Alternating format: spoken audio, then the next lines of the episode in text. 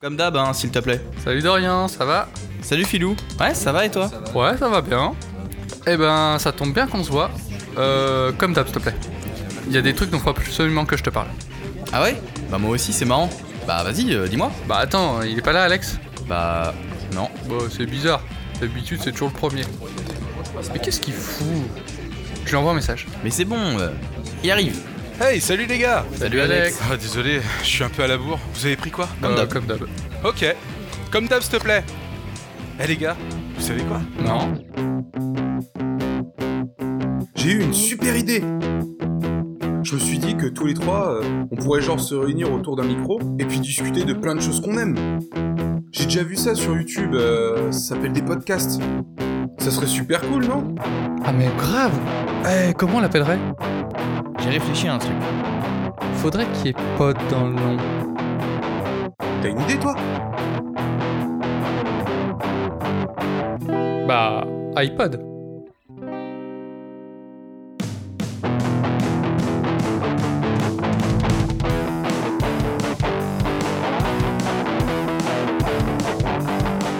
Bonjour et bienvenue dans iPod, le podcast qui fait peur aux vampires. Aujourd'hui, on est avec la team habituelle. Salut Alex Salut, salut et salut Dorian. Salut les gars, salut tout le monde. Vous allez bien? Très bien, Bien, et toi? Ouais, ça va. Avant de commencer, je voulais vous partager une petite expérience que j'ai vécue hier soir. Euh, en fait, je discutais avec un voisin, puis il y a un autre voisin euh, qui est venu se greffer à la conversation. Et puis euh, le soir commençait à tomber, c'était vers, je sais pas, 21h. Et, euh, et d'un coup, le gars, il lâche Ah, mais tu sais, j'ai un télescope. What? T'as un télescope? Du coup, euh, il m'a dit Ouais, viens chez moi et tout. On a sorti le télescope et on a maté la Lune jusqu'à jusqu'à 23h. C'était trop bien. J'ai jamais vu. T'as as, l'impression de survoler la Lune avec un avion. C'est trop bien. Bah, Tu m'étonnes, ça doit être trop bien. C'est un truc de compète qu'il a? En fait, déjà, le truc qu'il a pour lui, c'est que c'est un Dobson et pas un. Un merde. Bah, Il y, a- il y a deux modèles. T'as les, les Dobson et les. hum, Bref, autres trucs. Et, euh, Et c'est quoi la les- différence? C'est que bah, Dobson, les c'est une Dobson bonne sont marque? plus lumineux. Donc en fait, Hmm. Euh, tu, tu, tu- ça, limite, il est, au bout d'un moment, euh, comme il- quand il a fait vraiment nuit, il était obligé de mettre un filtre devant pour diminuer la lumière, sinon ça te flash la gueule juste en regardant une demi-lune. Ah, il, a, il a quoi? Il a un focus qui est beaucoup plus gros euh, pour récupérer le maximum de lumière C'est une mieux, focale de 1200 mm, euh, sachant que déjà avec un 500 mm sur un appareil photo, tu fais des belles photos de la Lune. Là, tu as 1200 mm, et après, il avait des multiplicateurs de focale x2 et x4, x10, un truc comme ça. Mais c'est presque inutile en fait les multiplicateurs de focale parce que hum, en fait quand tu la vois trop près, déjà les... du coup tu commences à voir les, les défauts euh, des, des miroirs et du verre et tout ça. Et puis c'est moins intéressant que de voir. Ce qui était ouf, c'est de voir la courbure de la Lune et de voir. Ah, ça doit être beau ça. euh, tu vois le relief, tu vois les montagnes, tu vois les creux, tu vois tous les impacts de météorites. C'est magnifique. T'as vraiment l'impression de le survoler en avion, de la survoler en avion et c'est super beau. Et chez, Voilà. et chez toi, il fait, assez, il fait assez noir et assez dégagé pour euh, qu'on voit bien Ah ouais, ouais, là où je suis, euh, j'ai failli lâcher le nom de la ville. Bon, ce serait pas grave, hein, mais là où je suis, il n'y a pas trop de pollution lumineuse euh, vu que c'est une assez petite ville. Et du coup, on voit bien les étoiles euh, la nuit. Ouais. Bah, tu sais quoi, c'est moi, moi, et, moi et ma compagne, on veut, on veut investir dans ça. Et, euh, et si jamais un jour j'en achète un, bah, je, je dirais que je fonce chez toi, quoi. Ah Parce bah avec plaisir, moi, je- parce que moi, là on où voit je bien. suis, c'est un enfer. Je peux rien voir. Ouais, bah forcément, euh, t'es en centre-ville d'une grande ville, euh, forcément c'est la galère. C'est sûr. Ok, bah voilà. Trop bien. Long story short, j'ai fini. Euh, Dorian, c'est à toi. De quoi tu veux nous parler? Alors, moi je vais vous parler des différentes inventions qui ont été commercialisées ou pas. Euh, donc des trucs où les gens ont travaillé dessus, euh, qui ont fait des flops ou qui ne sont jamais sortis, des trucs incroyables, un peu de différentes histoires, des petites histoires en règle générale sur différentes marques. C'est pas très long et j'espère que ça va pas être trop chiant. Bon, non. Tu veux parler de la, Peugeot, de la Peugeot e-Legend? Euh, non. Non, je- non, j'en ai pas entendu parler de celle-ci. Celle-ci. Bon bah... euh, Bah, J'irai me renseigner. Oh la tristesse. Alors moi je vous ai envoyé une photo là sur le Discord. euh, en fait on voit un monsieur devant euh, ce Un concept car. un concept car. On va dire ça comme ça, euh, un espèce de SUV, si je pourrais Mhm. définir ça comme ça. Alors Ouais, ce mais- monsieur, en ça fait, fait bizarre en fait. ça- il s'appelle euh, James Dyson. C'est le créateur de Dyson, la marque pour aspirateur. Ah. Enfin, d'aspirateur. Et donc, à votre avis, qu'est-ce que ça vous inspire? Eh ben, il a utilisé ses connaissances en moteur électrique pour faire une voiture, vu qu'il est devant une gros- un gros 4x, un SUV. Et ouais, c'est ça, exactement. Ah, moi j'ai failli te dire, j'ai j'ai failli te dire, il a, il a créé euh, un La voiture aspirateur parfaite pour les femmes Tu sais, pour les entre... Non, mais tu sais, un aspirateur. Non, quand même pas. C'est horrible de dire ça. Un, aspi- un, un aspirateur, mais tu sais, pour les sociétés là, pour laver le sol, en forme de voiture. Ah oui. Non. Ce serait assez con comme réflexion. Euh, en fait, dans l'idée, c'est James Dyson a voulu euh, concurrencer euh, la Tesla Model X. Donc, vous savez, euh, on en a souvent entendu parler, l'espèce de gros 4x4 euh, cubique là de Ouais. Tesla. Mhm. Donc, en, est- en investissant un demi-milliard de livres donc de sa poche, donc à James Dyson, euh, pour en fait créer une voiture euh, électrique, grâce à la connaissance qu'ils ont sur leurs batteries euh, d'aspirateurs. D'accord. Donc ce modèle ne verra jamais le jour, malheureusement, puisque en 2017, ils ont arrêté de mettre des fonds dedans parce que ça marchait pas et que c'était trop cher à l'investissement. Alors qu'en fait tout était prêt, ils avaient euh, acheté des usines à Singapour, euh, ils avaient fait les plans, les conceptions, enfin, presque tout était prêt, mais euh, ils ont arrêté de, de mettre de l'argent dedans à la fin. Bah, n'est pas, n'est pas Elon Musk qui veut. C'est ça, exactement. Euh, on va dire quand même que ce projet est, n'est pas, n'a pas servi à rien, même s'il sortira jamais, puisqu'en fait tout, tout le travail qu'ils ont fait sur leur batterie électrique dans les voitures pourront être appliqués en fait, comme ils disent, euh, aux batteries des aspirateurs euh, pour avoir des aspirateurs de plus en plus euh, mobiles, amovibles. Mhm. Voilà. Donc en fait, c'est c'est une actualité qu'on a vu, que j'ai que j'- que j'ai vu et que j'ai trouvé sympa. Je me suis dit que ça aurait pu être marrant d'avoir une voiture aspirateur. Enfin bon, bref. Voilà, passons. Euh, je vais vous présenter le deuxième produit. Le deuxième produit, c'est une marque que l'on connaît très bien. Alors, est-ce que vous pouvez me décrire le produit? Alors moi je dirais, c'est un genre de, c'est un genre de drogue très addictif. Alors, il y a, il y a un espèce d'accessoire posé sur les canettes sur lequel tu peux tirer une espèce de ficelle. Ah, ça- ah, putain, c'est un, un ouvreur automatique, enfin, c'est un ouvreur euh, de canettes de, de coca. Alors moi j'aurais dit un bouchon, tu sais, pour éviter que genre quand tu ouvres ta canette, euh, tu la renverses euh, si tu l'as pas fini. Voilà, c'est ça. Exactement. Si, c'est ça. Alors en fait, c'est une invention qui est assez vieille. Euh, donc euh, 1985. Enfin, c'est pas très vieux non plus, hein, on va dire, mais euh, c'est une invention qui date un peu. Euh, c'est le nouveau Coca, donc le New Coke, qui a été développé par Coca-Cola Company. En fait, c'était dans l'idée un produit euh, qui a été euh, sorti pour rivaliser contre, contre Pepsi, qui en fait faisait rage à ce moment-là. Ils se sont dit, bah, on va créer un nouveau produit qu'on va appeler le New Coke et qui va concurrencer et qui va remplacer un peu le vieux Coca-Cola qu'on connaît tous. Ouais. D'accord. Avec ce, ce petit truc de pchit. C'est un- en fait un soda qui faisait pchit quand t'appuyais dessus, t'avais une languette derrière. Et en fait, bah, ça te faisait un petit pchit dans la bouche. Le problème, c'est qu'ils ont fait une grosse, grosse campagne publicitaire. Donc ça a marché très fort au début et ça s'est essoufflé en fait très vite. Puisque les gens, en fait, euh, bah, ils aimaient pas du tout le goût. Ils préféraient le Merde. goût du coca originel. original. Et donc, euh, en moins d'un mois, ils ont tout viré, les New, les new Coke qu'ils avaient tout remplacé dans les, dans les supermarchés. Ils ont tout viré, ils ont mis que des vieux coca. Le, le truc qui a le moins marché au monde, quand même. C'est ça. Alors, je continue sur la troisième image. Celle-ci, c'est une histoire que nous, en France, on connaît un peu moins, puisque la marque n'est pas si développée que ça, euh, mais on a, des, on a des marques similaires. Donc, en fait, la marque qui a développé ce produit-là, en fait, elle s'appelle Gerbet, euh, qui est une marque de peau pour bébé, à la base. Ouais. Et en fait, en 1974, ils décident de partir euh, conquérir un nouveau public. Puisqu'en fait, ça marchait très bien pour les bébés. Euh, ils avaient de, de très bonnes de très bonnes mixtures. Ils étaient en très, très grosse expansion, pardon, à ce moment-là. Donc, ils décident d'arriver sur un nouveau marché et ils décident de chercher à conquérir les adultes. Donc, ça peut paraître très bizarre. Avec des espèces de mixtures. euh, dans l'idée, en fait, ça aurait été d'avoir un repas tout préparé euh, un espèce de, je veux dire, euh, petit pois carotte avec un morceau de steak, tout mélangé dans un petit pot. Et en fait, dans l'idée, ce serait pour avoir de la nourriture rapide pour les gens qui ne veulent pas forcément cuisiner. Ils ont appelé ce produit le single. En fait, single qui veut dire célibataire en anglais. Donc vraiment destiné à des adultes, on va dire type bébé. Mais malheureusement, euh, gros échec commercial puisque euh, bah, ils voyaient, les gens se voyaient mal dîner avec des pots de bébé euh, tous ensemble autour d'une table quoi. Ah, ils auraient dû continuer dans la conserve. hein. Ben, moi, je vois Là, les plutôt gens ça acheté. que tu prends ça, je sais pas, quand, euh, quand t'es ouais, tout seul chez toi, tu vois. Peut-être pas forcément partager un pot de bébé, forcément. Bah, ça, ça a été vendu comme ça aussi, mais dans l'idée, c'est que quand ils ont dit ça, ouais, bah, t'es tout seul chez toi, bah mange comme un bébé, quoi. C'était un peu dans l'idée. Quoi? Et euh, Ouais, C'est quoi ce marketing dommage. de, de tout pourri?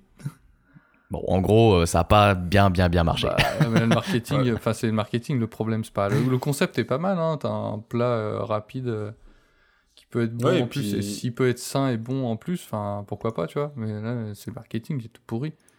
Et puis pour les gens qui font des gros horaires, qui n'ont pas forcément le temps de, de, de se faire à bouffer, qui reviennent du boulot crevé, ben, ils se font chauffer ça, ils mangent, c'est rapide. Ou même les personnes qui partent euh, en rando ou en voyage, bon, sans que ça soit en verre peut-être, parce que ça aurait été plus pratique, mais ils mettent ça dans le sac, c'est réglé quoi.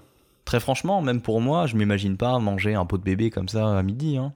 Enfin, après, je Bah, sais pas, moi, c'est manges, moi. bien de la après. compote, tu manges bien de la compote Oui, mais c'est de la compote, c'est un dessert. euh, Si on te le présente pas comme un pot de bébé, mais comme un plat préparé, euh, tu manges pas un pot de bébé. Enfin, c'est c'est juste le marketing Oui, euh, c'est vrai. Qui, qui pourrit, c'est Bah, tout. Ils se sont re- re- plantés, re- ouais. Regarde, t'as des, en, en magasin, tu as par exemple des, euh, des cassoulets ou des choses qui sont présentées dans des. euh, comment ça s'appelle dans, pareil, dans des pots en verre, dans des pots en fer fermés, euh, mais tu sais, les pots de grand-mère quoi.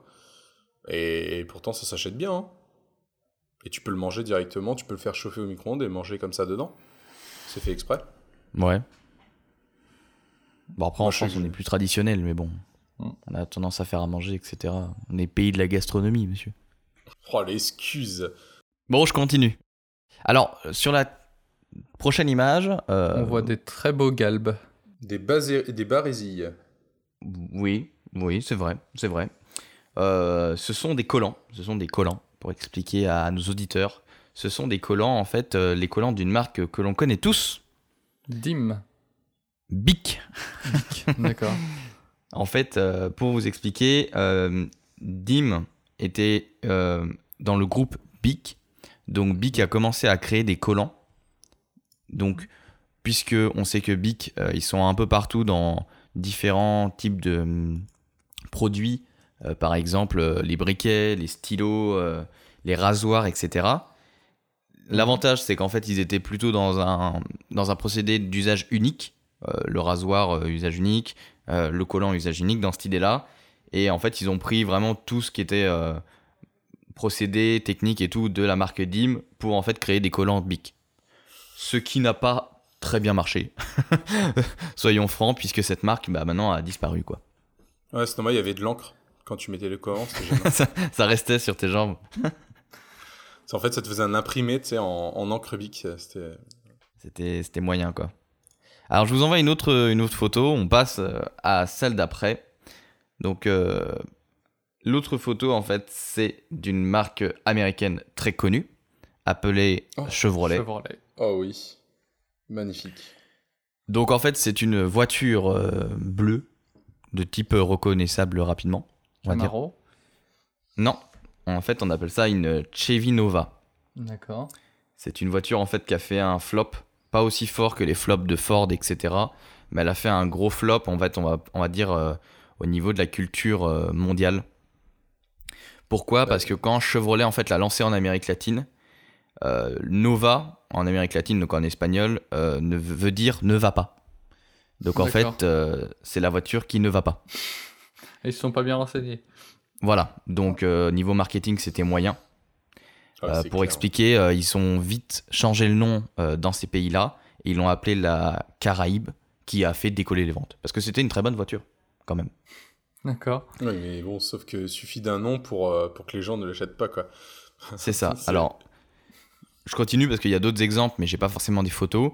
Euh, Il y a une voiture donc de la firme Toyota qui s'appelle la Toyota Fiera.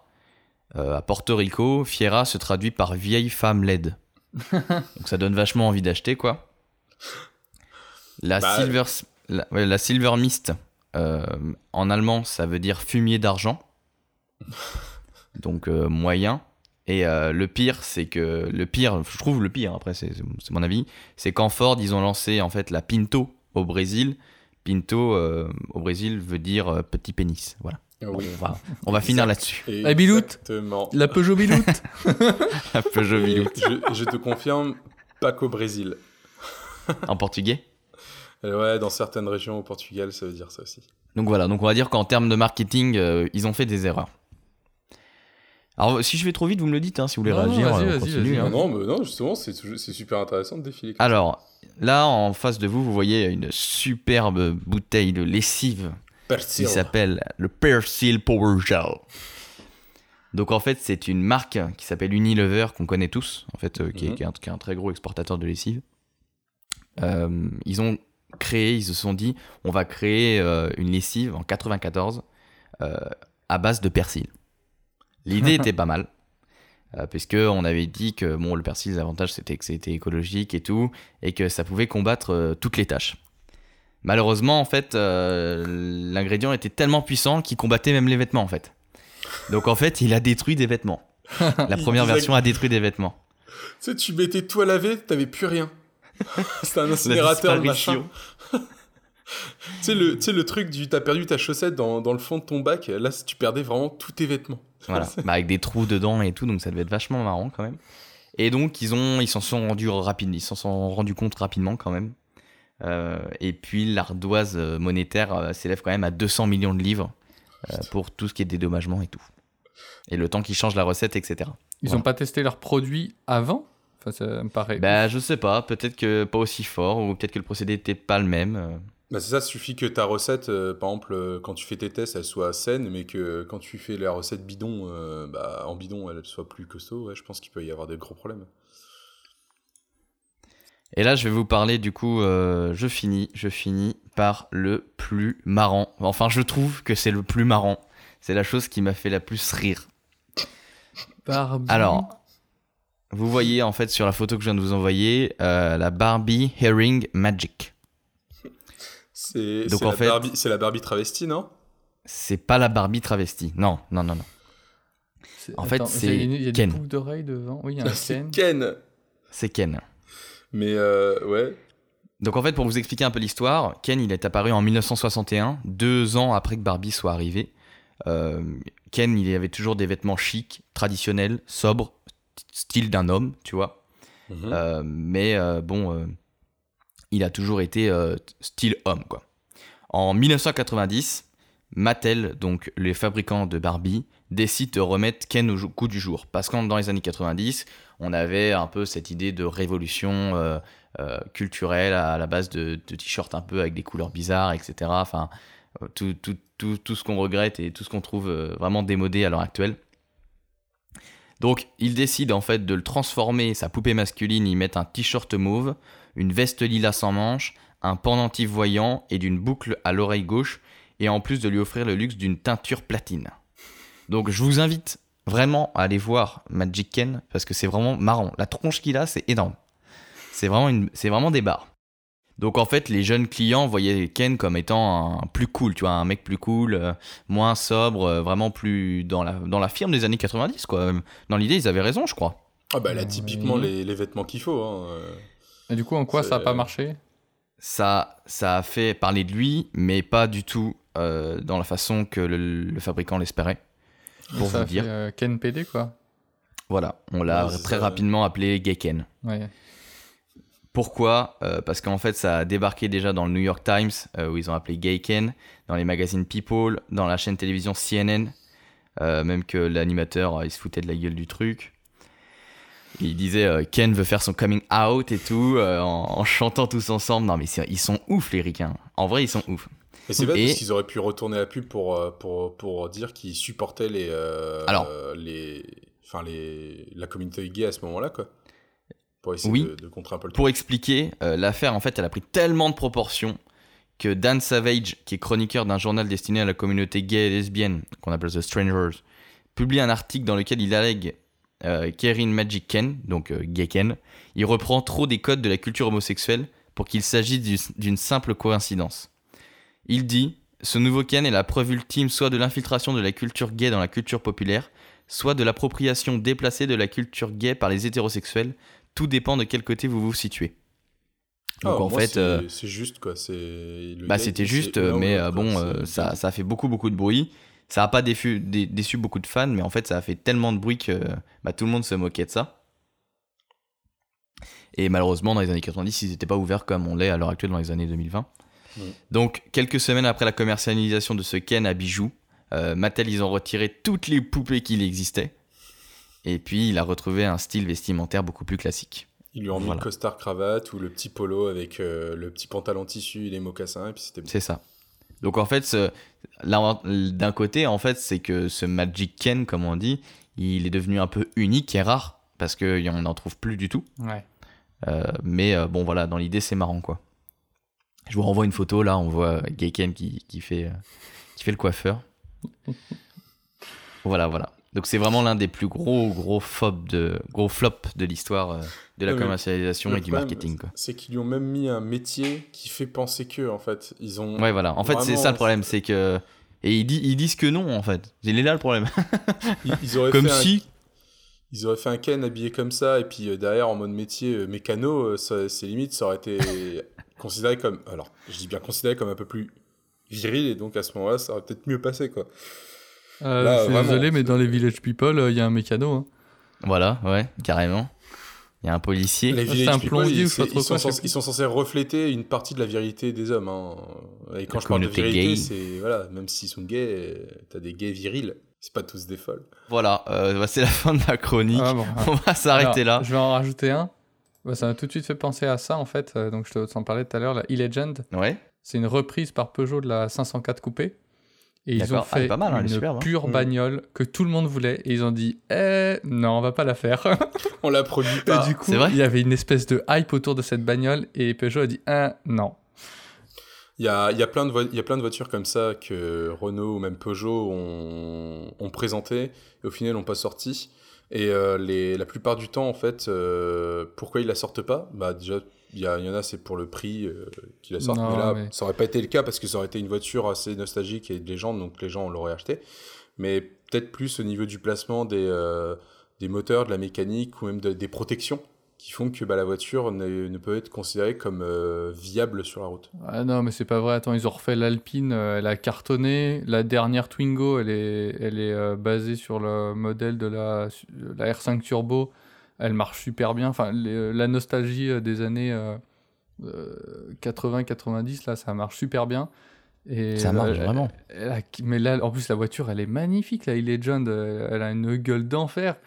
Euh, C'était une voiture qu'ils euh, qui voulaient ils électrique. Non, ils ont dit non, on la fera pas. Ne cherchez pas. euh, vous pouvez faire tout ce que vous voulez, on la fera pas. Bah après, peut-être parce qu'elle est pas rentable. Hein. Ouais, il y avait des trucs comme ça, ils se justifient. Non, ils voulaient juste. euh, euh, En fait, le designer de la montrer- c'est- bagnole- C'est une vitrine, ils montrent qu'ils sont capables de faire des bagnoles Oui. électriques et puis ils continuent à faire de l'essence. En fait, Comme le, souvent dans les protos. en fait, le designer de la bagnole, il s'est barré chez le concurrent et ils ont dit bah on est niqué parce que si on sort, il va dire ah, c'est moi qui l'ai fait. Moi, je sais pas trop. Non, je On sais sait pas pourquoi. On saura enfin, jamais de ouais, toute on saura jamais vraiment, mais voilà, c'est dommage parce que c'est une super bagnole. Beaucoup de gens étaient hypés Bah je la trouve très jolie. Ouais. Elle est belle. et ils ont dit non, ça, restera un concept. Ok, parfait. Bah, je vous remercie de m'avoir écouté. Ah, euh, C'était c'était a très drôle. Bah ouais, c'est très intéressant. You wanna go for a ride? Sure can. Jump in. I'm a Barbie girl in the Barbie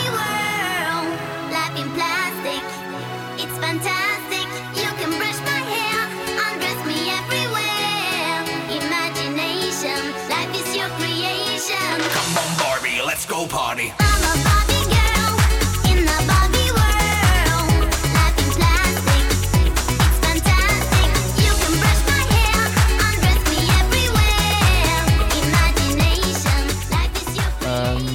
bon bah, euh, on t'écoute, euh, Alex. Qu'est-ce que tu, qu'est-ce que t'as à nous présenter?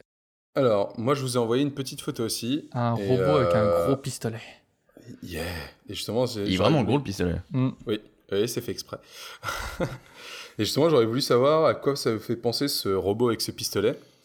Euh, comment ça s'appelle euh, Putain. euh, Parce qu'il y en a, euh, on pourrait le confondre avec un autre qui un est sorti dessin un animé, peu avant. là, le Megazord, tout ça. Enfin, non, pas, non, pas le Megazord. euh, le... Alors le Megazord c'est pour les Sentai, c'est pour les Power Rangers. Ouais. Bah, je sais pas, moi, moi je suis trop jeune pour ça. Alors justement, il y a, alors il y a un lien. Alors pour faire simple, il y a un lien avec euh, le mot euh, pistolet ou fusil en anglais. Gun. Donc euh, ouais, Gundam. exactement. Boom. Mais comment ça s'appelle dessin- le dessin animé là euh Peut-être les Goldorak? Voilà, Goldorak, merci. Oh Goldorak. là là là là, Goldorak Bah, évidemment. Justement, moi je sais que je vais parler du, du, euh, du Gundam, mais il faut savoir que Goldorak est sorti en 1959 pour le Mhm. premier Goldorak. Euh, et le Goldorak, comparé, bah, c'est pour le comparer un peu au Gundam, en fait, euh, le Goldorak est un robot, euh, tout simplement, hein, il n'y a, pas de- y a pas de plus de moins. Et il n'est pas armé à part de son fulgure au point euh, qui, qui se déplace. Sinon, il n'y a pas beaucoup plus d'armes. Alors que hum, le Gundam, ça représente une autre innovation. D'accord? Parce que bah, Goldorak, malheureusement, a disparu au fur et à mesure du temps. Alors que euh, Gundam, bah, il, a il a continué à prospérer et ils ont continué à faire des animés dessus jusqu'à maintenant. Il faut savoir que le dernier animé qui est sorti, c'était l'année dernière. Donc, euh, donc ils continuent à en produire. Euh, le Gundam, il était dans Goldorak, c'est le, c'est le héros de Goldorak, Alors- c'est quoi euh, Alors non, non. Le Goldorak, c'est vraiment un robot euh, fait, par, fait par les créateurs de Goldorak, oui. simplement. Et le Gundam, c'est une production japonaise et c'est un, autre, c'est un autre style en fait. D'accord. Gundam, Goldorak était plus réservé pour les enfants, alors que là, Gundam, c'est la puissance qu'ils ont fait, c'est qu'ils ont essayé de faire des robots les plus réalistes possibles avec euh, des personnes à l'intérieur, donc euh, avec un pilote à l'intérieur de, de Gundam, et qui était plus euh, fait pour les adultes. En fait, c'est un animé qui était plus versé pour les adultes. Donc c'est ça aussi la différence entre les deux. Dorian? Est-ce que les Transformers, ils sont considérés comme des Gundam? Ah bah non, t'as pas de pilote dedans. En fait, voilà, c'est que c'est ce qu'on appelle un mecha, et donc c'est un style qui est apparu, euh, qui est apparu au Japon euh, à partir de 1979. Donc Ça par deux, par deux de leurs créateurs. Bah, c'est par deux de leurs créateurs, donc c'est euh, c'est Yoshi Yoku, Yo- Yuki. Moi, je vais pas, je vais, je vais pas dénigrer son nom quand même. Euh, Tomino et euh, Hajime Ayata, Ayate, excusez-moi, Ayate, c'est assez dur à dire. Et en fait, ce sont deux personnes qui ont créé la firme, euh, la franchise Gundam dans animation. Et euh, oui, on pourrait croire que ça fait, euh, que ça fait euh, très américain, mais il faut savoir un truc, c'est que les Transformers sont sortis bien plus tard. D'accord. Ah ouais. En fait, Gundam a été le précurseur du genre mecha et plus précisément réalistique robot, où en fait, eux, ils ont créé des scénarios et des robots qui utilisaient la technologie qu'on peut retrouver actuellement, ou même une technologie plus ancienne. Ils essayaient de se porter sur quelque chose, de faire quelque chose de très réaliste. Euh, et les Transformers sont sortis bien après. Mais en fait, le Gundam a joué euh, dans l'influence de la création des Transformers. D'accord. C'est ce qu'il faut savoir. La seule différence, c'est que le mecha, le mecha en lui-même est un robot piloté par une personne ou par deux. Le Gundam. Le Gundam, oui, excuse-moi, j'ai dit le Transformers Le mecha, ouais, t'as dit mecha. Oui, le mecha, oui. Bah, le mecha en lui-même, en fait, le, le mecha, le, le propos mecha, Le Transformers, c'est un mecha Mm, Non, c'est un robot. c'est un robot. C'est un robot. C'est un D'accord. robot. Alors, Alors que, que le Gundam, c'est mecha- un mecha. Le mecha, il est piloté. C'est ça. Ok. Donc en fait, il faut savoir qu'ils ont, ils ont créé ce type, et ils ont créé, comme je vous disais, le réalistique, et euh, ils ont créé énormément d'œuvres différentes dessus. Ce qui a fait que, bah, au départ, ils n'étaient pas trop connus en, en 1979. Il n'y a qu'en 1980, avec leur développement mondial, où là, ils ont commencé à avoir une grosse expansion. Maintenant, Gundam, la franchise Gundam, ça représente un peu plus de 100 séries, films, euh, OAV et euh, mini-séries à côté, et plus d'une dizaine de produits dérivés autour. Donc ça va être des jeux vidéo, euh, des maquettes et autres goodies en fait. Par exemple, on a, on a Bandai qui a créé en fait plein de maquettes Gundam à taille réduite, hein, bien sûr, parce qu'il faut savoir que le Gundam euh, est énorme. C'est un robot qui est très très gros. Et, euh, donc derrière, en fait, euh, grâce à cette influence, bah, ça a donné envie à plein d'autres personnes. Et surtout, c'est qu'au Japon, euh, comme on disait, il y avait beaucoup, les animés étaient faits pour les enfants. Il y avait très très peu d'animés faits pour les adultes, c'était surtout pour les enfants, comme les dessins animés chez nous. Et en fait, ils ont voulu euh, essayer de, bah, de, de capturer, euh, des, enfin, d'avoir un public un peu plus âgé. Et ça a créé totalement une, une grosse euphorie. Ça fait qu'on a même des gros, gros, gros fans de Gundam. euh, qui collectionnent des trucs euh, hallucinants sur la série, ou même des... Il y a des photos où les mecs ont des bibliothèques, euh, ont des vitrines entières de tous les Gundam qui sont sortis, parce qu'il en existe... Euh... Sincèrement, j'ai pas les chiffres exacts pour calcul, pour, de, pour dire le, le nombre, mais déjà sur internet, seulement en tapant euh, Gundam euh, euh, figurine, bah, vous allez en trouver euh, un nombre incalculable, hein, RX-2, RXB machin, et- enfin il y en a beaucoup. Et surtout derrière, bah, quand je vous parlais de, quand je vous parlais de l'influence, c'est que bah, ça a donné envie à certains réalisateurs comme Pacific Rim de créer le Ah film. oui. Exactement. Donc le mélange en fait, Pacific Rim, c'est une influence entre le Gundam, le, le type Godzilla, donc avec euh, les euh, les euh, les ah mince, ça j'ai plus le nom, les kaiju et euh, un peu des ce qu'on appelle les Sentai, donc c'est l'ancêtre du euh, c'est l'ancêtre du du Power Ranger. Mais la plus plus grosse influence, c'était vraiment celle de Pacific Rim. Donc je sais pas si vous avez vu le film. Non. Non, moi je l'ai pas vu. Bah, c'est moi je l'ai revu encore pas longtemps, c'est dommage. Et euh, on retrouve en fait ce, système avec euh, deux pilotes à l'intérieur et des armes montées sur, euh, sur les robots. Donc les armes peuvent varier. Donc là le Gundam, bah, le, ce, qui a fait sa notoriété, c'est le fait qu'il ait un gros fusil. Mais on avait des Gundam avec des lames, des, des, des ailes pour pouvoir s'envoler, des réacteurs, des gros canons balistiques. Il y en a de différents types et en fait ils ont été considérés au Japon donc, euh, comme des, des, des armes de destruction massive. Parce que s'ils existaient réellement, euh, vu le matos qu'on pourrait mettre dessus, en fait, chaque Gundam aurait euh, son, son, son champ de bataille de prédilection. Quoi. Voilà, le, celui qui est. Celui qui a des canons l'air et tout là. Bah, c'est ça, on aurait les sous-marins, on Comme aurait. Transformers. Ouais, c'est c'est ça. La seule différence, c'est que c'est un peu plus polyvalent. On va dire que celui qui a des artilleries, il va se tenir à distance. Mais euh, il peut très bien euh, se retrouver avec un sort de, de gros couteau de chasse et puis euh, combattre au corps à corps. quoi. Hmm. C'est un, peu- c'est un peu spécial. Euh, on a d'autres films, donc comme, je, bah, comme on disait, hein, Transformers. Pour, euh, pour ceux qui connaissent un peu en animé, alors je sais pas s'il y en a beaucoup. Alors en japonais, ça s'appelle Suisei no Gargantua, où en fait c'est pareil, c'est l'histoire d'un d'un extraterrestre qui tombe sur Terre avec, euh, avec son mecha, et en fait qui va aider la population euh, terrestre à survivre, parce qu'ils sont dans un sorte de monde où euh, le- les eaux sont remontées, et donc il y a très très peu de, de terre visible en fait. Et sauf que bah, t'as des pirates et autres, et lui va les donner des coups, de main grâce à, son mecha. Donc c'est pareil, c'est une influence supplémentaire. Les trans bah, on a aussi Real Steel. Je sais pas Ah, si ça j'ai vu ça. Mais c'est pas, un- mais ça c'est pas un Gundam, c'est un méca. Non, mais le truc c'est qu'en fait à un moment il est piloté par quelqu'un. Ouais, c'est vrai. À un moment, le mec il met, il met son casque, enfin son espèce de casque, puis après il tape avec les coups de poing et tout. C'est ça. Et en fait c'est et après il y a un système par apprentissage qu'ils apprennent aussi aux robots. Donc en Ah, fait il est trop bien, on les il considère comme des pseudo-pilotes. Voilà. Donc euh, en fait c'est là c'est plus un mix entre le robot et le mecha et ça fonctionne quand même dans le dans l'influence en fait. D'accord, ok. Ouais, c'est pas mal, ok. En fait, faut que le robot il soit un peu piloté quoi. Bah, c'est soit- ça. Enfin. Bah, à la base, euh, à la base, voilà, faut vraiment le voir comme, euh, comme euh, les robots de Pacific Rim. Donc, c'est pour ça que je vous invite à le, à Ah ouais. le regarder si vous préférez regarder des films à des, à des séries. Et euh, moi, je sais que j'en ai regardé. Alors, j'ai pas tout regardé parce qu'il y en a vraiment qui sont vraiment très anciennes.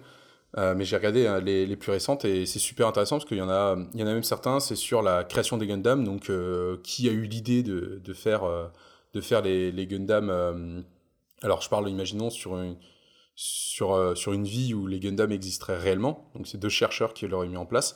C'est à peu près, c'est une, c'est une histoire qui se rapproche un peu de, d'un autre robot qu'on connaît assez bien, qui est Astro Boy. Ouais. Où en fait, bah, c'est Ah, c'est considéré comme un Gundam aussi? Non. non, le Astro Boy, c'est un robot-robot. Ouais, Attention. d'accord. c'est juste que je dis, c'est euh, c'est l'exemple, en fait, sur l'histoire, ça se base sur la même chose. C'est des chercheurs qui ont créé quelque chose et qui ont mis en place ça. Voilà. Et. euh, Oui, j'ai cru entendre quelqu'un réagir. Et Robocop, c'est quoi? Alors, Robocop, c'est un cyborg. C'est encore un autre genre.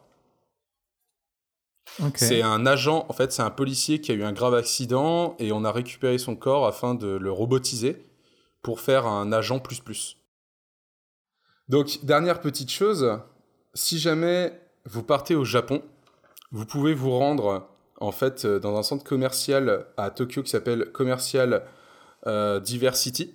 Et juste en face, vous aurez un Gundam taille réelle qui a été fait pour euh, les 40 ans de la série. Tout Ah ouais. Et le robot fait 20 mètres de haut. Ça voilà. doit être grand. Ça doit être Et il y impressionnant. en a même. C'est ça. Et il y en a même deux types. Il y a le type original, celui que je vous ai envoyé avec la photo avec euh, l'avant bleu. Mhm. Et il y a le, un autre deuxième type, donc qui est la version 2, donc le RX-2, qui lui est tout blanc. Et euh, la journée euh, où on le voit, il, enfin, il bouge pas bien sûr, mais il est juste énorme, 20 mètres de haut. Et la nuit, il s'éclaire. Comme il s'éclairait dans la série. Ouais, c'est une, c'est une tour Eiffel, quoi. C'est ça. Mais c'est vraiment. euh, Alors il faut savoir que Gundam, ça a pris tellement peur qu'il y a même des musées sur eux. Ils font partie des animés les mieux considérés euh, dans, le monde du... dans, dans le monde de l'animé en fait. C'est vraiment. ça, Ils font partie des plus célèbres. Et surtout dans leur genre en fait, jusqu'à maintenant, ils n'ont pas été vraiment égalés parce que c'est les seuls qui ont duré aussi longtemps. Voilà. Ah ouais. De 1980 à nos jours, euh, ils se sont pas arrêtés. Ah, C'est fou ça, on- parce que nous, enfin ici on connaît pas trop trop, enfin on a moins cette. euh, Bah en fait ici on a eu l'influence euh, du Goldorak pour les plus anciens et euh, des Power Rangers pour les plus récents. Euh, et après on a eu d'autres influences, mais on n'a pas eu, on n'a pas le même rapport avec le style robot en fait. ouais, moi j'ai plutôt eu les Power Rangers et je suis un peu dégoûté parce que je trouve ça nul, alors que je, crois- je crois que j'aurais préféré avoir les Gundam. Je trouve ça plus cool maintenant. Bah et puis il y a un autre truc, c'est que les Gundam euh, dans les phases de bataille, euh, ils se battent pas que sur Terre. Il y a vraiment, euh, c'est du terrestre, spatial. euh, nautique. Enfin, il y a, y a vraiment il y a des trucs qui se passent de partout. Quoi. Le mec, il peut, Mm. euh, il peut être sur Terre et, et décoller, décoller pour aller détruire l'ennemi qui lui arrive de l'espace. Quoi. Ouais, donc en gros, si t'as kiffé Transformers, bah faut aller regarder, faut aller regarder du côté des Gundam, quoi. C'est ça. kiffer ta race. C'est ça. Bah, c'est surtout que, en plus, comme j'ai dit, comme c'est plus porté pour euh, adolescents et adultes, donc c'est pour un public qui est déjà un peu plus adulte, même au niveau de la narration et euh, du dialogue et tout, c'est super intéressant en fait. Euh, On, on va dire que c'est pas des, c'est pas des dialogues simplifiés euh, euh, qui font que t'as- quand tu le regardes, t'as juste l'impression d'être un gros enfant. Au contraire, c'est vraiment fait pour bah, des personnes de, de nos âges maintenant en fait. Ouais. Donc euh, c'est pour ça, moi je sais que je, alors c'est pas une grosse passion, mais euh, c'est qu'en fait, euh, pourquoi je vous, je vous explique ce que c'est un Gundam, pourquoi je vous, je vous montre les Gundam, c'est que bah, je suis tombé amoureux d'une figurine il y a quelques temps, d'un Gundam, et je suis en train de la faire à la maison, je me suis dit, bah, ça serait sympa de vous la présenter.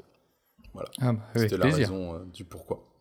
Donc moi je vous conseille, si forcément vous n'êtes pas trop animé, d'aller plus mater Pacific Rim, qui est un qui, qui est ressemblant, mais qui est pas totalement comme les, comme les vrais Gundam, mais au moins ça vous pourrait mieux vous expliquer euh, ce que c'est le style mecha euh, en lui-même. Ok, parfait. Ok, merci. Donc euh, c'était pas beaucoup plus long, et puis bah moi je vais vous laisser sur cette euh, petite note.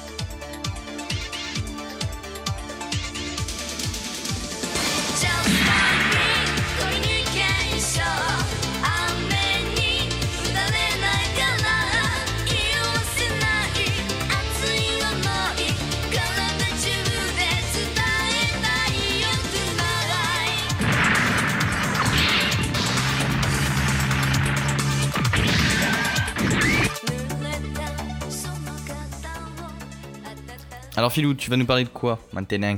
Je vais vous demander si vous avez déjà joué ou si vous avez même déjà eu une Nintendo DS. Oui, Oui. totalement. Vous aviez laquelle? Euh, la toute première avec Nintendog. D'accord. Je crois que j'ai eu pareil, ouais. La- donc la, la FAT, la première. euh, Oh, ouais, la grosse. Ouais. Ah, j'ai eu les deux, moi. J'ai eu la grosse et la petite. Moi, j'ai eu ouais, mais il y en a eu la deux grosse. petites. Euh, je sais plus, moi. Ah, t'as la DS, la. DS Lite et la DSi avec euh, des caméras, avec des appareils photo. Non, j'avais la light, Ah, moi, la je crois. Lite. J'avais pas la high. Eh ben, aujourd'hui, je vais vous parler de la Nintendo DS et plus précisément, justement, de la DS Lite, ce qui est vraiment pour moi en console rétro, donc euh, bah, 15 ans après, la, la meilleure solution euh, pour jouer aux jeux Nintendo DS. J'en ai racheté une dernièrement, c'est pour ça que je voulais en- vous en parler, parce que je suis parti du constat que sur ma 3DS, bah, qui accepte les jeux DS, bah, les- le- c'était pas très beau en fait. Euh, Ah ouais? L'image elle est tirée, ça fait des gros pixels pas beaux. euh, Et donc, je me suis dit, bah, comme les jeux sont adaptés aux écrans de DS, euh, je vais voir ce que ça donne sur une DS. Et effectivement, c'est beaucoup plus flatteur. Mais il a fallu faire un choix entre la DS Fat, la DS Lite et les deux modèles de DSi, donc DSi et DSi XL. D'accord. Et t'as- au final, donc, t'as pris. euh, Et euh, au final, j'ai pris la DS Lite. Pourquoi? Déjà, ce que j'aime bien, c'est que c'est, euh, le design de la DS, globalement, hérite des, des Game Watch de 1982, qui étaient les Oui, ouais, je vois, ouais. multiscreen, euh, qui étaient bah, les, les jeux électroniques Nintendo, et puis ils avaient fait une version multiscreen, donc avec un écran en haut, un écran en bas, et puis euh, le personnage passait de, du, de l'écran du haut à l'écran du bas. Et euh, aussi, la- l'arrivée de la gamme Nintendo DS, ça marque la fin de la gamme Game Boy. À partir de ce moment-là, Ah, il n'y oui. a plus de Game Boy. C'est vrai. fini. Bah, en fait, c'est le remplacement, quoi. Oui, c'est le remplacement. C'est mais- la nouvelle Game Boy en soi. Ouais. Euh, non, mais ça, ça, évidemment, euh, les Nintendo continue les consoles portables, mais en 1989, il y avait il y a eu la première Game Boy, et euh, donc la, la D- première DS, elle sort fin 2004, début 2005, en fonction des régions du globe, et ça marque l'arrêt, enfin la fin de, de la gamme Game Boy avec laquelle moi j'avais grandi. Donc euh, c'était c'était triste. Enfin, quelque part, il y, a, bon, il y avait une nouvelle console qui arrivait, donc c'est toujours cool. Mais quelque part, c'était triste. Et, ah, c'est plus une Game Boy. euh, bon, c'est c'est triste. Parce que t'étais baigné là-dedans, mais bon. Oui, bah, il y avait une de la nostalgie un peu, un peu idiote. euh, un peu idiote Ça a permis voilà. aussi de renouveler, ouais, ça a, ça a permis de renouveler aussi les gens. Oui, c'est ça. Et puis, je pense que, comme on dit, ça fonctionne par, euh, par franchise. Et la franchise Game Boy euh, a été terminée à ce moment-là pour euh, laisser place à, à la franchise DS, quoi. Alors, est-ce que ça a été un, un- un choix judicieux, puisqu'elle sort en même temps que la PSP de Sony, donc pareil, fin 2004, début 2005 Est-ce que vous avez une idée de laquelle des deux a le mieux marché? La DS, euh, non. Ah non, non, putain, la PSP, c'est vrai qu'elle était, euh, Elle a pas marché la PSP uti- ici Elle a été souvent utilisée. Bah, la PSP Vita, pas trop, mais la PSP normale, non, le- si. Je parle de la PSP, la- c'est pas PSP Vita, c'est PS Vita, mais là je parle bien de la PS Sony Vita. PSP. Non, je crois que la, P- bah, la PSP ça marchait pas tant que ça, si.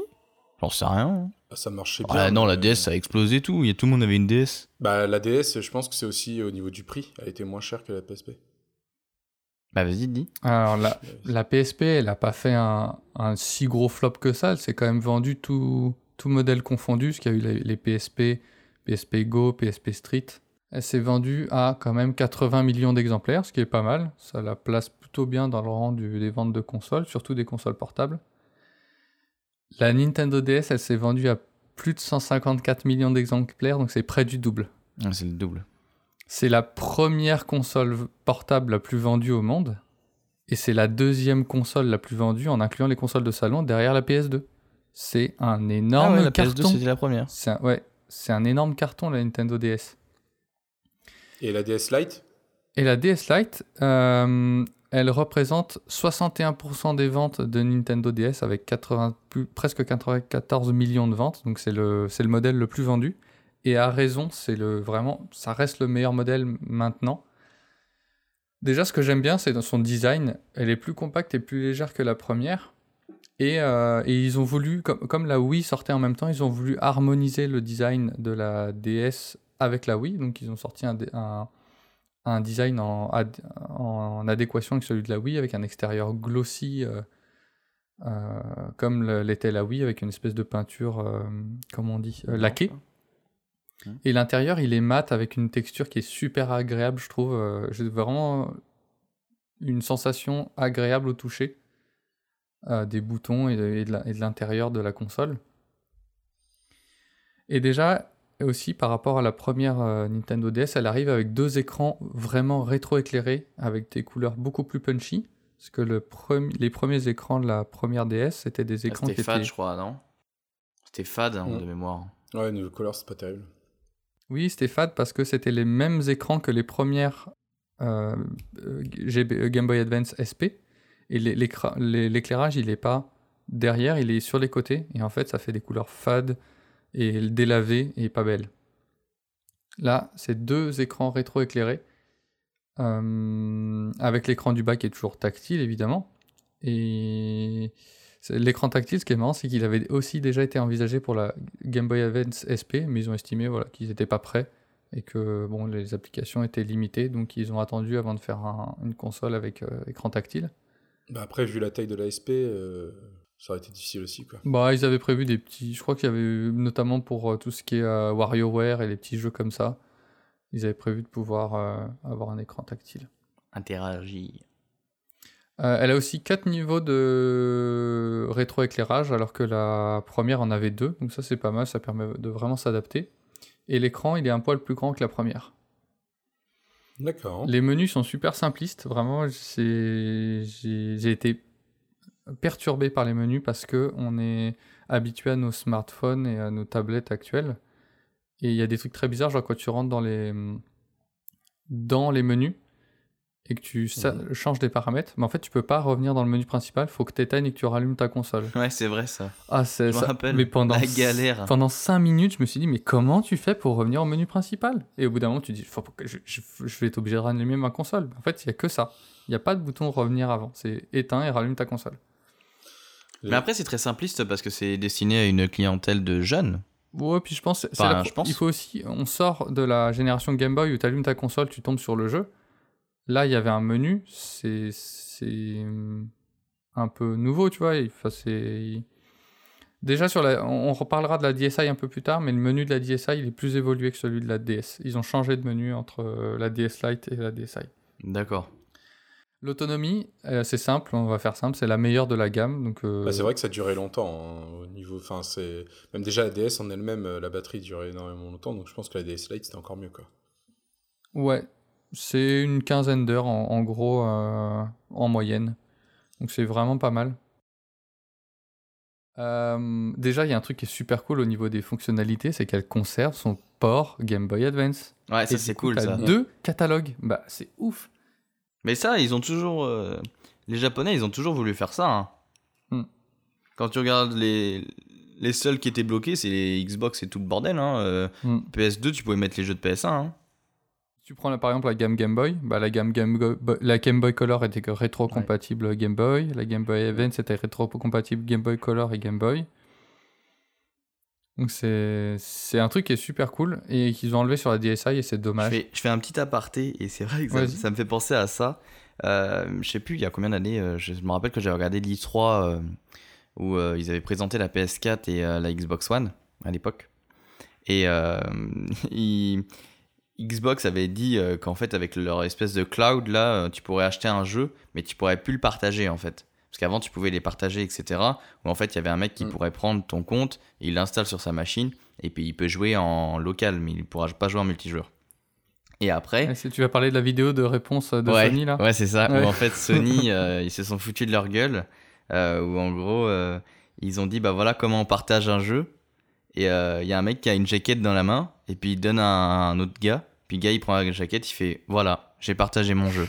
Et c'était juste pour se foutre de la gueule de Microsoft. Parce que les Japonais l'ont toujours fait. Et c'est vrai que c'est marrant en fait dans l'idée. Pourquoi on fait pas ça euh, Pourquoi les autres veulent pas le faire quoi C'est con. Hmm. Bah, c'est que ça fait vendre plus. Surtout au Si démarrage, je pense qu'au démarrage d'une console, c'est rassurant de se dire euh, j'ai un catalogue de jeux à la maison. Ouais. peut-être. Bah oui, t'as pas, beaucoup de jeux au départ, euh, t'as envie. C'est surtout que les Game Boy et DS et autres sont, ont été faits pour, euh, du casual, euh, pas, pour du, gros jeu, pas pour du gros jeu pendant X temps. C'est juste tu fais tes petites parties. Donc avoir au début quand tu l'achètes, t'as peut-être un jeu. Enfin moi je sais que j'ai acheté à la DS, j'avais que Nintendogs. Bah, Nintendogs, tu joues pas 8 heures quoi. Au bout d'un moment, le chien, t'as envie de l'éclater. Donc c'est là où c'était cool de pouvoir, euh, de pouvoir jouer à d'autres trucs en fait euh, à côté quoi. Ouais, bah, c'est sûr, et le- bah, je suis pro- absolument pro rétrocompatibilité. Il y en a, ils s'en fichent vraiment. Il y a, il y a un débat là-dessus. C'est euh, est-ce que c'est bien, est-ce que c'est pas bien? Moi, je trouve que c'est un plus. Donc, s'ils peuvent le faire, pourquoi s'en priver?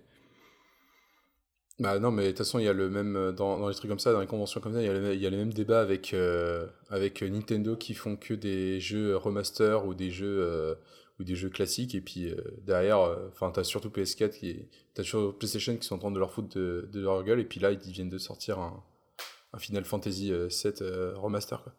Tu dis, Mm. bah, Ouais, mais là, c'est pas la même euh, chose. Ah, Moi, là, j'estime que c'est pas la même chose. Ouais, je suis Bah, c'est des, remasters, c'est des remasters dans tous les cas. Ouais, mais ils sont retravaillés, les jeux. Je veux dire, c'est. Bah, Nintendo aussi. C'est comme. euh, En fait, je trouve qu'il n'y a pas le même aussi, débat parce que, par exemple, pour les films, les vieux films, il y en a certains, ils prennent le même nom, ils refont un film dessus. Et tout le monde va dire Oh, ouais, il est trop bien ce film. Alors que le film, en fait, existe déjà, genre le vieux film et tout, mais personne prend en considération le vieux film. Donc pourquoi ça changerait avec euh, ces jeux-là? Bah, tu prends l'exemple de Majora's Mask, euh, ils ont, ils ont quand même retravaillé une partie des graphismes quand ils l'ont ressorti. hein. Ils l'ont quand même bien Oui. retravaillé. hein. Oui, mais je dis pas que c'est. Quand, quand tu regardes le. Moi, moi, je parle de l'actualité. Quand tu regardes du FF7 Remake, que je n'ai pas joué, je ne connais pas euh, FF7, hein, mais euh, tout le monde dit que les graphismes, tout ce qu'ils ont bossé dessus, c'est incroyable. euh, ils ont jamais fait un truc aussi bien. Bah, ça plaît à une communauté, tu vois. Et moi, je pense qu'en vrai, c'est bien. Enfin, moi, je trouve que, Ah oui, moi, je trouve que c'est toujours bien, en fait. C'est pas. c'est- En fait, c'est pas reprendre un produit pour le revendre. C'est refaire mieux. Si je peux dire ça comme ça. Mais moi, c'est- mais c'est ce que, mais c'est ce que j'ai. Moi, c'est, moi, je suis. Eh ben, je suis moi, pas d'accord. Je d'accord. Je, suis- je suis d'accord avec, je suis d'accord avec toi. C'est pour ça qu'en fait, quand c'est ce que j'entendais quand j'entendais les gens parler dire, euh, ah oui, mais euh, Nintendo font que des remasters. Bah ouais, mais Sony, ils en ont fait beaucoup aussi, en fait. Et puis ils ont pas, ils dire, ont en pas fait, fait que ça. hein.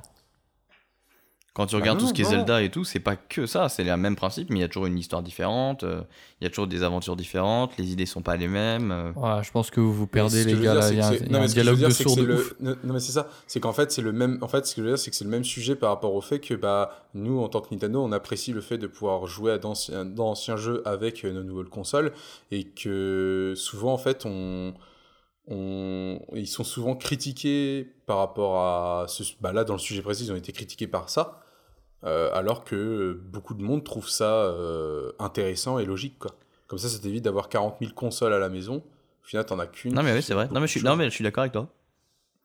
Mais je ne suis pas d'accord avec ta musique. Zeb. Ouais, Ah, je vais continuer, euh, on va se recentrer sur le sujet. Euh, ce qui est bien aussi, c'est qu'ils avaient mis un meilleur stylet. Le, celui de la première DS, il était euh, trop petit. Enfin, il avait été Mhm. jugé trop petit. Elle conserve les fonctionnalités euh, Wi-Fi, évidemment, qui étaient de pouvoir jouer en LAN euh, bah, avec tes potes.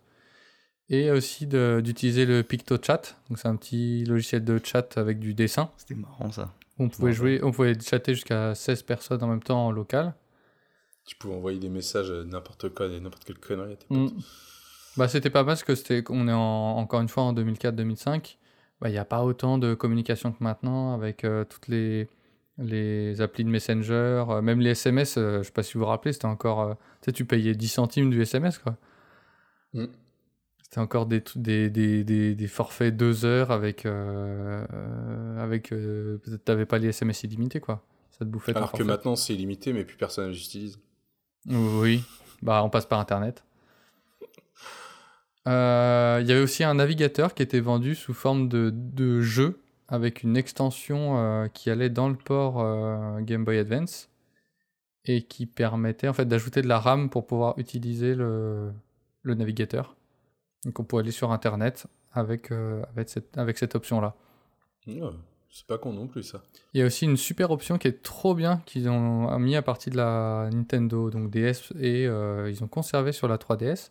C'est de pouvoir jouer avec des jeux compatibles avec cette fonction avec une seule cartouche euh, en multijoueur. Donc en gros, tu. Ouais, ça, c'est cool, tu ça. Mario Je Kart. rappelle.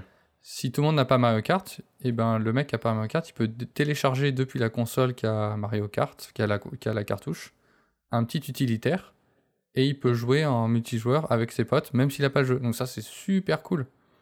et il joue un fantôme Non, non, il joue vraiment. Non, Ouais, il joue joue, il en joue. C'est trop bien. ouais. Non, mais, non, non, mais quand je dis joue en fantôme, c'est il joue les, les, le personnage en fait. Ils ont, par contre, t'as pas le Bah, tu choix joues en multijoueur euh, comme tu jouerais en multijoueur si t'avais le jeu. Enfin, tu, tu, tu joues, Bah, oui, au- mais- tu joues au jeu. T'as pas besoin de l'acheter. Si un pote non, je, là. je, je- je- je comprends ce que tu veux dire, mais je, je sais plus si t'as si as le choix des différents personnages par contre. Je sais Bah, pas si il me tu semble que oui, que- oui. Bah, après, t'as. Parce que Tu je crois dans que le moi, je me souviens où, où t'avais juste le, les, euh, les fantômes, euh, je sais plus comment ils s'appelaient, les, les ceux avec les masques blancs. Ah, Mascas Ouais, les mascasses. Ah, ah non, fait, les Shy Guys. que des mascasses. Mike Mascas ou Shy Guy. Ah, bah, peut-être. Il y a peut-être un truc comme ça. C'est marrant d'en parler en ce moment Euh, des bonhommes avec des masques blancs. Euh, T'as peut-être raison, Alex. euh, c'est vrai que j'ai pas vérifié ça, mais au moins tu peux partager ton jeu. Ah oui, oui, ça, ça le partage était sûr, ouais. C'est vraiment cool ça. Et il y a aussi une super option que j'ai trouvée euh, il y a deux jours dans un magasin qui vend du, du jeu vidéo rétro. Une euh, cartouche vibrante que tu mets dans le port Game Boy Advance et qui est compatible avec euh, une, je sais pas, une cinquantaine de jeux à peu près. Euh, et ça marche plutôt bien. Il y a même, il y a même des fois, la... franchement, la cartouche elle vibre super fort. C'est assez marrant. À part, à part la DS, et la DS Lite et la Switch, bah t'as pas de console portable. Moi j'adore les vibrations et t'as pas de console portable avec les vibrations. Donc je trouve ça Mm. plutôt cool qu'ils aient fait ça. Elle a quelques petits défauts. Euh, la coque extérieure, elle est sensible aux rayures parce que c'est un, c'est un revêtement qui est assez, euh, encore une fois, qui est glossy, donc euh, une peinture laquée. Et si tu prends par exemple les weeds maintenant, bah, elles sont, elles sont pas belles, elles sont toutes rayées. Les gens ils en ont pas forcément pris soin. Quand tu les essuies, bah, toutes les mi- micro poussières, ça fait des rayures. Donc c'est assez sensible à la rayure et c'est, c'est- c'est dommage. Euh, le port de charge qui est unique à la DS Lite, puisque la DS Fat reprenait le port de charge de la Game Boy Advance SP. Et à partir de la DSi, on aura le port de charge des 3DS aussi. Ils l'ont conservé sur la 3DS. Donc c'est un port de charge qui est unique. Et pour certains qui sont un peu brutasses, euh, le clapet, il peut être un peu fragile, le- l'ouverture de l'écran. Et euh, il, casse le clapet, et du coup ça fait un écran tout mou qui tient plus. Donc, mais bon, en, manipulant euh, des normal, même pas délicatement, normalement, non, enfin, tu le pètes pas quoi. Ma, ma soeur avait réussi à, à péter le sien. À péter complètement l'une des deux charnières, euh, encore pire. Sur la light, hein, c'est parce qu'elle elle avait la light. Et, euh, et ouais, c'est super chiant, quoi.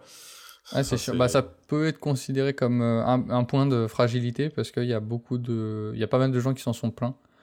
Alors, est-ce que c'était vraiment fragile ou est-ce qu'il y avait des modèles mieux que d'autres? Je sais pas. Mais Bah, c'est que sur- bah, surtout que c'est la partie que tu utilises le plus en fait, parce que enfin, quand, tu, quand tu joues ta partie, tu, tu l'ouvres, tu le fermes derrière, tu le rouvres, tu le fermes, tu le rouvres, tu le mais donc Mm. forcément, bah. Et euh, ce que j'ai trouvé dommage, bah, c'est qu'ils ont fait une DSi derrière. Donc il y a la DSi et la DSi XL qui avaient pas mal de qualité, mais 15 ans après euh, sont devenus vraiment obsolètes. Et, d'ailleurs, maintenant sur le marché de l'occasion, la DSi se vend moins cher que la DS Lite parce que euh, bah, je pense qu'elle a perdu son port G- comme elle a perdu son port GBA, c'est son premier point faible. euh, bah, elle, est moins intéressante que la DS Lite. Et ce qu'il y a à côté, donc ses points forts, elle a un meilleur processeur pour faire tourner notamment les fameux deux appareils photo de 0,3 mégapixels. Donc aucun intérêt à ces appareils photo parce que les, smartphones maintenant ils font beaucoup beaucoup mieux. Donc on- en fait on s'en fiche. Il y a un menu revisité qui est plus ergonomique et qui s'approche de celui de la 3DS, mais le menu de la DS, DS Lite, il est très bien. Enfin, on s'en fiche pour jouer. euh, on peut même, euh, on peut même zapper le menu et euh, démarrer comme une Game Boy Advance directement sur le jeu. Mm. Donc c'est enfin, c'est Ouais, pas très vrai, important. Euh, Il y a un port de carte SD. Alors ça, c'est une feature qui aurait pu être intéressante. Donc à l'époque, c'était pour télécharger des jeux depuis un eShop.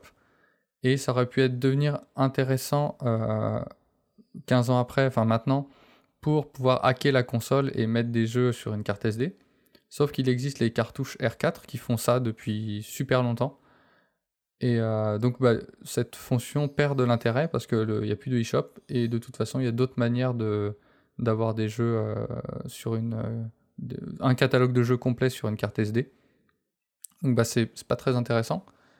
Il y a le navigateur, il y avait le navigateur qui était intégré, c'est pour ça aussi qu'elle était un peu plus puissante. Mais bah, aujourd'hui, on a nos smartphones et nos tablettes, donc on s'en fiche. Il y avait 5 niveaux de rétroéclairage contre 4 sur DS Lite. Bref, un niveau de plus, euh, franchement, c'est on s'en fout, encore une fois. Il y avait une version XL, mais alors là, je reviens sur le défaut que j'avais sur ma 3DS euh, pour jouer aux jeux de DS, c'est que l'écran est plus grand. Et du coup, tu as des pixels qui sont plus grossiers et c'est moins flatteur. Donc je préfère à la limite soit l'écran de la DSi, voire de la DS Lite qui est un petit peu plus petit que l'écran de la DSi, mais c'est vraiment pas gênant, c'est très agréable de jouer sur une DS Lite. Et euh, c'est pas vraiment, du coup, c'est pas un gain d'avoir un grand écran. Il y avait quelques jeux spécifiques à la DSi, mais franchement, j'ai regardé et c'est des trucs qui utilisent la réalité augmentée avec les appareils photo, mais c'est pas du grand jeu quoi. C'est euh, 15 ans après, enfin, on s'en fiche. C'est pas, c'est pas ça qui va nous faire acheter une DSi. Et comme je disais, bah, il y avait le port de charge qui était conservé, mais bon, enfin voilà. Et donc, bah, c'est pour ça que la, DS Lite, pour moi, c'est le meilleur compromis, parce qu'elle a deux bons écrans, elle conserve son port GBA. Euh, elle- peut du coup accepter les options marrantes comme, euh, comme euh, la cartouche vibrante. On peut jouer à ces jeux de GBA. Et, et du coup, c'est la, la plus cool. quoi. C'est pour ça que d'ailleurs, c'est la plus recherchée. La, avec la première DS FAT, qui est un peu recherchée pour sa rareté, et puis parce que c'était la première, bah, la DS Lite, c'est celle qui se vend le plus cher parce qu'elle a les deux. euh, elle a les. De les deux ports. Ouais. Elle a la rétrocompatibilité, et, et du coup, les gens recherchent ça, et c'est plutôt cool. Ok, parfait, merci. Donc une grosse console à conseiller. Ouais, carrément. Elle est très connue après. Euh, on la trouve à combien en ce moment? Est-ce que tu Une sais? quarantaine d'euros. Ouais, je sais, Ouais, je viens d'en Pas racheter. cher en plus, quoi. Je, je l'ai découvert, enfin, je l'ai découverte récemment parce qu'avant je jouais sur ma 3DS et puis je me suis dit euh, j'ai envie d'essayer voir ce que vaut les écrans et j'ai pas été déçu. Donc une quarantaine d'euros à peu près. Ça dépend des jeux qui sont vendus avec. euh, ouais, euh, après faut négocier, hein, mais euh, environ une quarantaine d'euros. Ça va en Donc vrai. pour une première expérience, ça peut être ouais. Et puis pour retrouver, pour, pour ceux qui ont déjà joué euh, et qui ont par exemple vendu leur, euh, leur DS pour acheter autre chose, ça peut être intéressant pour, qu'un- pas- pour une quarantaine d'euros d'aller en récupérer une. Et puis ça, en plus, ça fournit un peu de nostalgie, quoi. Ou même découvrir. hein, On peut être, euh, je, pense à, à des plus jeunes qui ont pas forcément euh, bah, euh, grandi à ce moment-là. Donc je vous conseille, si, vous, si vous vouliez vous remettre au jeu de DS, je vous conseille vraiment la DS Lite parce qu'elle a, elle a de très bons écrans et vous pouvez aussi remettre de la GBA dessus.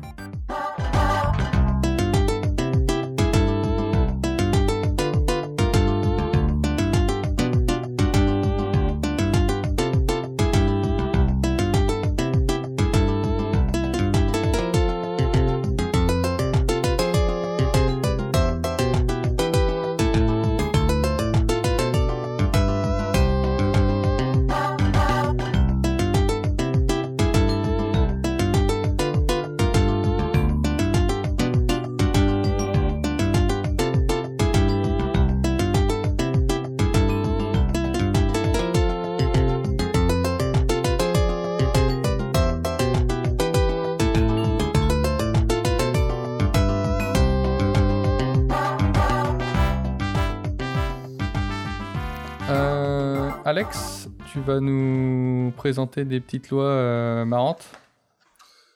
Alors, euh, intéressante surtout, parce qu'en plus, euh, ça va rappeler un sujet qu'on a évoqué un peu juste avant. Tout à l'heure, on parlait de voitures, et justement, bah, ça tombe pile poil, parce que les lois que je vais vous parler concernent en partie l'automobile, enfin surtout l'automobiliste. Ce sont toujours des lois américaines, hein. Je j'ai pas trop changé pour cette fois-ci, j'essaye d'alterner, mais là, j'ai pas pu. Et donc, la première loi euh, donc, vient de, euh, alors, de Pennsylvanie, si je l'ai bien dit.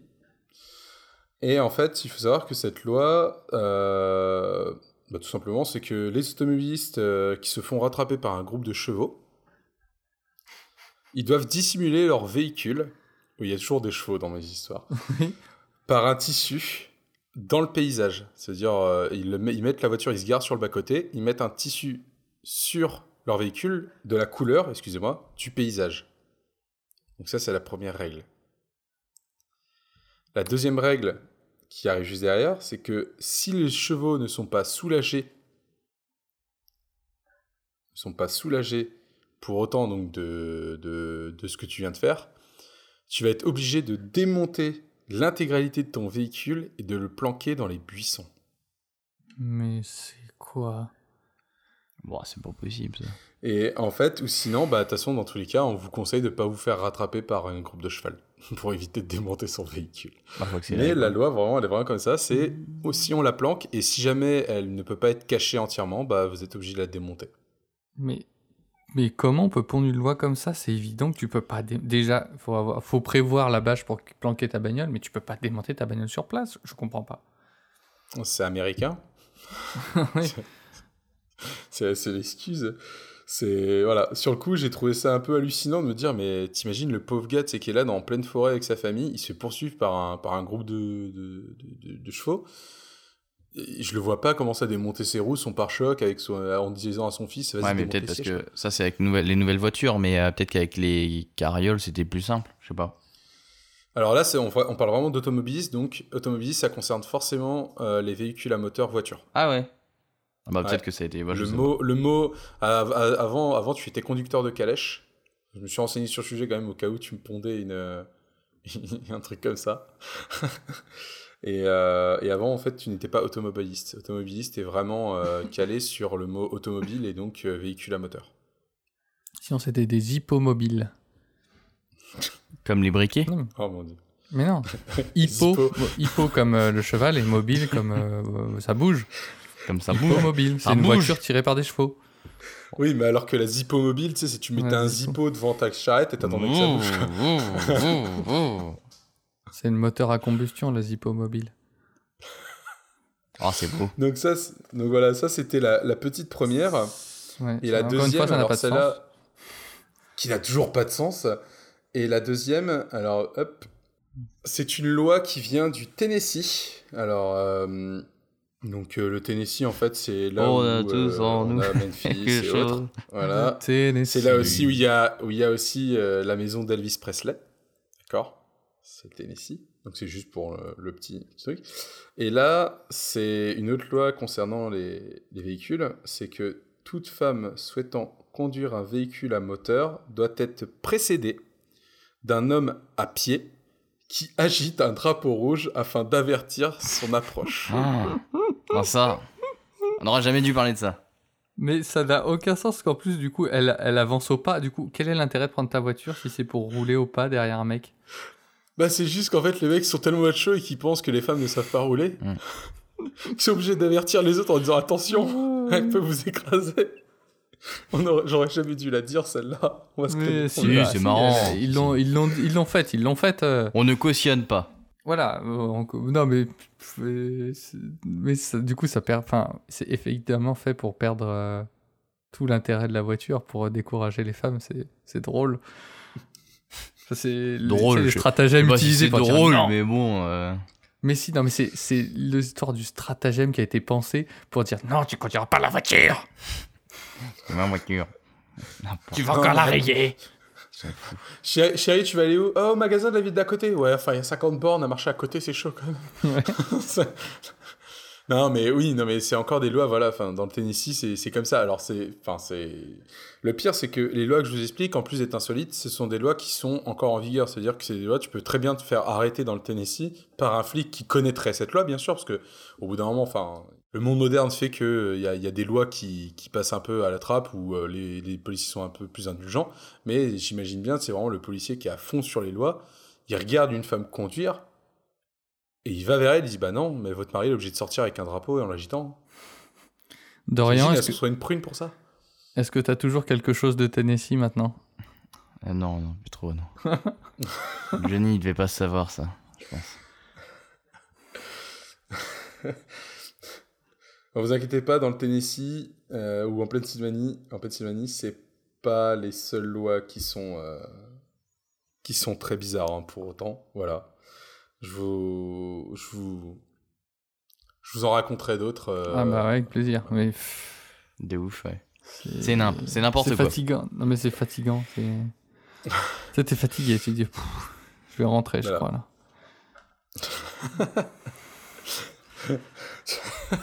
Bah, c'est juste que voilà, enfin, sinon tu fais un détour, tu sais, quand tu vas visiter les États-Unis, tu passes pas par le Tennessee, tu fais un gros détour juste pour éviter ça.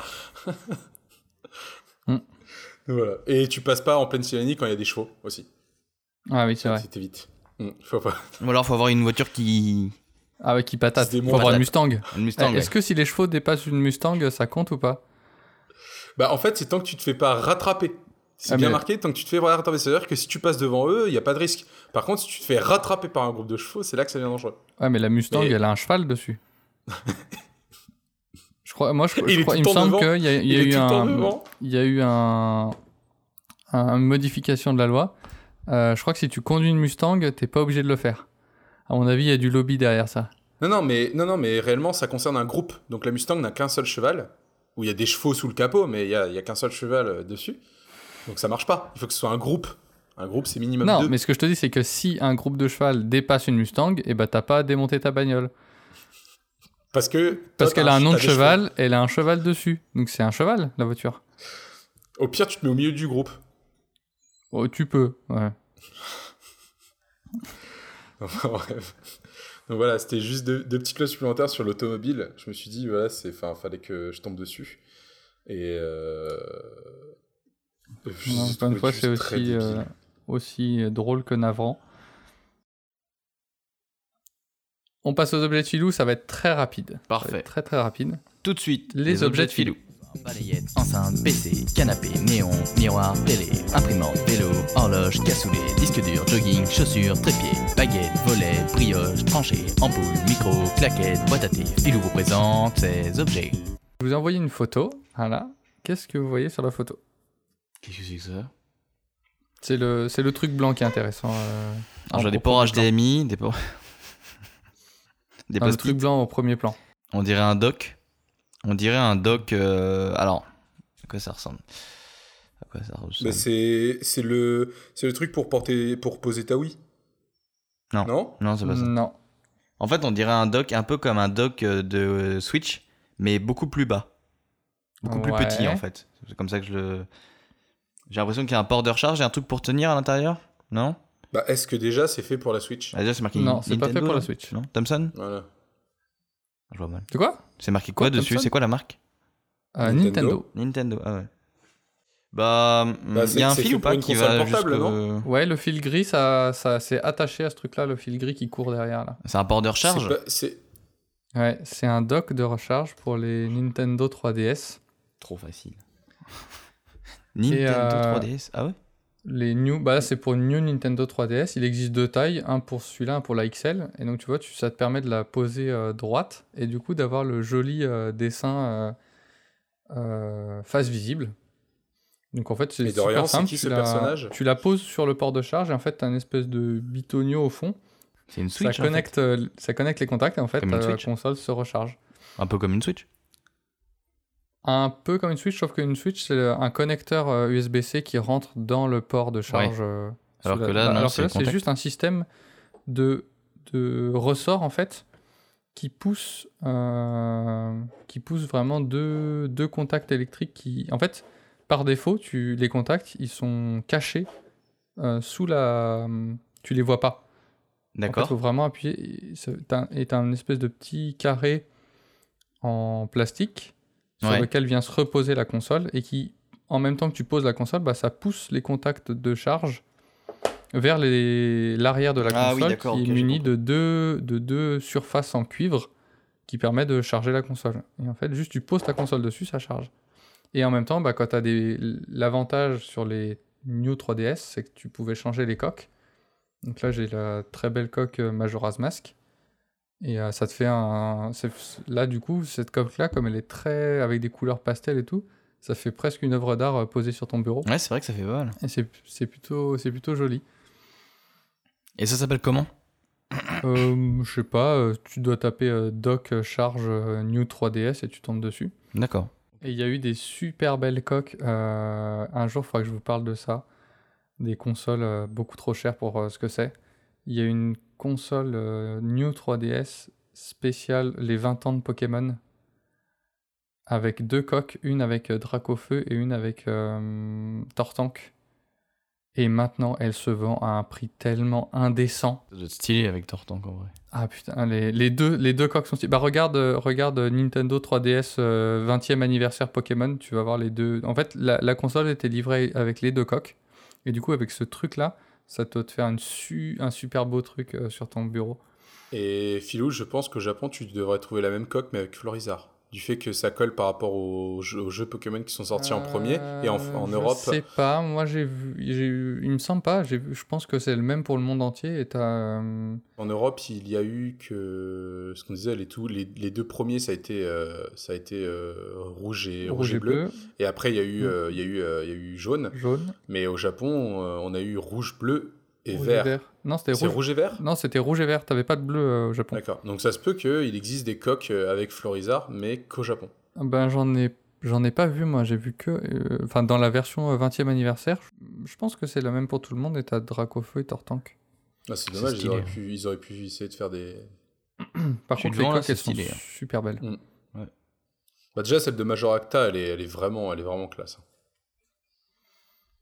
C'est un petit objet que moi j'aime beaucoup parce que quand j'ai envie de, de la charger, ben je la mets là et je peux admirer euh, mon Skull Kid qui euh, qui est intrigué par le Majora's Mask et avec cette, euh, ces jolies couleurs pastel et j'aime beaucoup ce- cet accessoire.